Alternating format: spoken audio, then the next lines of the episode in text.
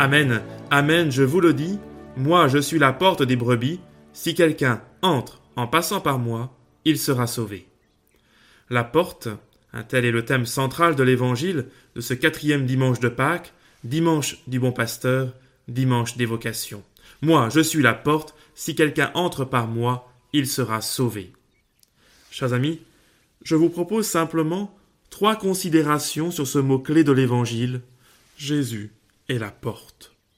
Premièrement, cette porte est exclusive. Il n'y a qu'une seule porte. Jésus ne dit pas Je suis une porte parmi d'autres. Non, il dit Je suis la porte. Il est la seule porte d'entrée. Nous ne pouvons pas avoir accès à Dieu autrement que par lui. Jésus prétend à l'exclusivité. Moi, je suis le chemin, la vérité et la vie. Personne ne va vers le Père sans passer par moi. En dehors de Jésus, l'accès est impossible.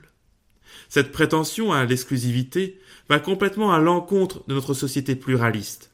Aujourd'hui, hein, il est de bon ton de croire qu'il y a plusieurs portes, plusieurs chemins, plusieurs vérités. Et si personnellement, je ne détiens pas la vérité, je sais que le Christ est la vérité. Si personnellement, je me sais limité, imparfait et pécheur, je sais que Jésus est la porte qui ouvre au ciel.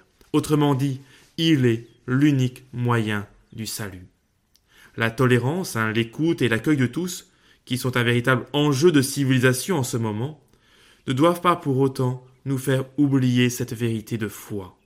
Comme l'enseigne Saint Pierre dans les Actes, il n'y a pas sous le ciel d'autre nom, autre que Jésus, donné aux hommes, par lequel nous devions être sauvés, car il est le Seigneur de tous. Deuxièmement, cette porte est une invitation à entrer. Jésus nous dit, Si quelqu'un entre par moi, il sera sauvé. Il n'y a qu'une seule porte, mais tous sont invités à entrer.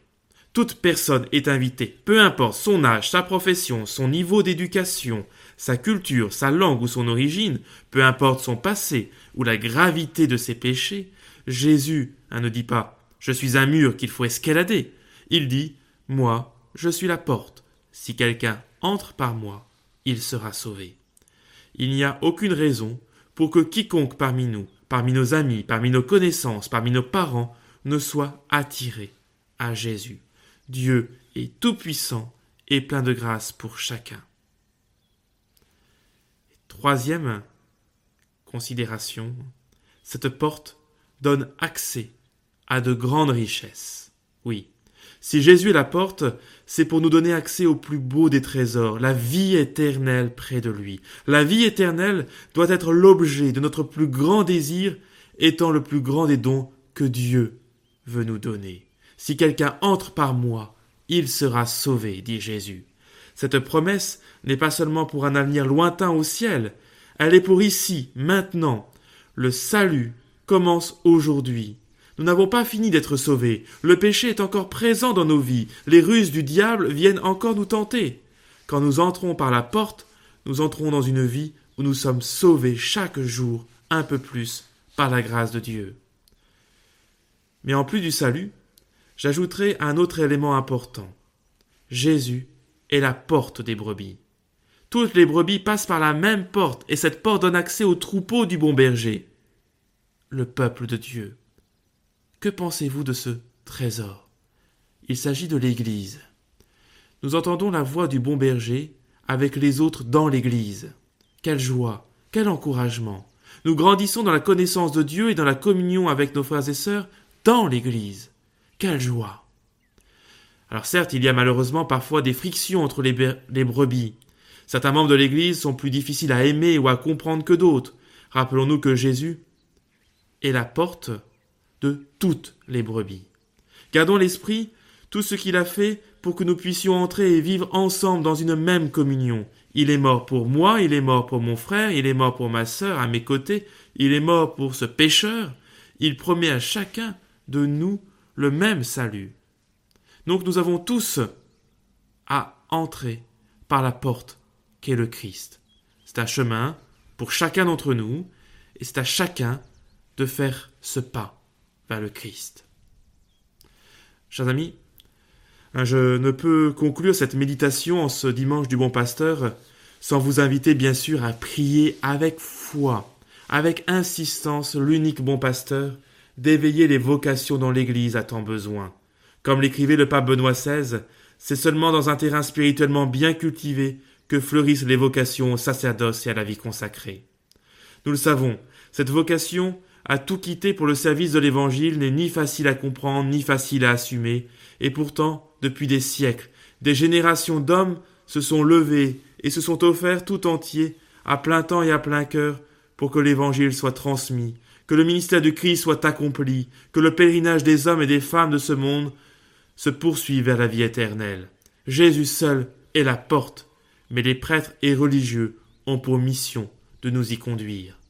Alors oui, Seigneur, donne-nous des saints prêtres, Seigneur, donne-nous des saintes vocations religieuses, Seigneur, que par mon exemple, mes paroles, et surtout par ma prière, je puisse soutenir l'éveil des vocations dans le cœur de ceux que tu appelles. Oui, prions pour les vocations. Je termine avec une petite histoire. C'est une histoire vraie. L'un des exemples les plus frappants est certainement le petit village de Lu, à peine quelques milliers d'habitants à 90 kilomètres à l'est de Turin, dans une même génération, il y a eu 323 vocations, 152 prêtres, 171 religieuses. Il y avait dans plusieurs familles trois ou quatre vocations et même une famille où ils en avaient sept, dont le bienheureux Philippe Rinaldi, qui est devenu le troisième successeur de Saint Jean Bosco. Que s'était-il passé? Tout simplement, en 1881, les mères de famille de ce village ont décidé de se réunir tous les mardis avec leur curé pour adorer le Saint-Sacrement, en priant pour les vocations, et de communier tous les premiers dimanches du mois à cette même intention, et en priant, après la messe, une prière pour les vocations. Et c'est ainsi que s'est développé dans les familles de ce village un climat de joie profonde et de piété chrétienne qui a facilité l'éclosion des vocations dans le cœur des enfants. Oui, frères et sœurs, chers amis, il n'y a pas de secret. Il nous faut prier, prier avec insistance et ensemble pour les vocations. Seigneur, aujourd'hui, eh bien, je te demande, nous te demandons de bénir tous ces jeunes qui sont au séminaire, en propédeutique, au monastère, tous ces jeunes qui vivent une année pour Dieu, une année de discernement, tous ces jeunes qui, dans le secret de leur cœur, réfléchissent et s'interrogent sur leur vocation, tous ceux, peut-être, qui ont peur d'y répondre. Pour eux, que la bénédiction de Dieu, Père, Fils et Saint-Esprit, descende et repose au plus profond de leur âme. Amen.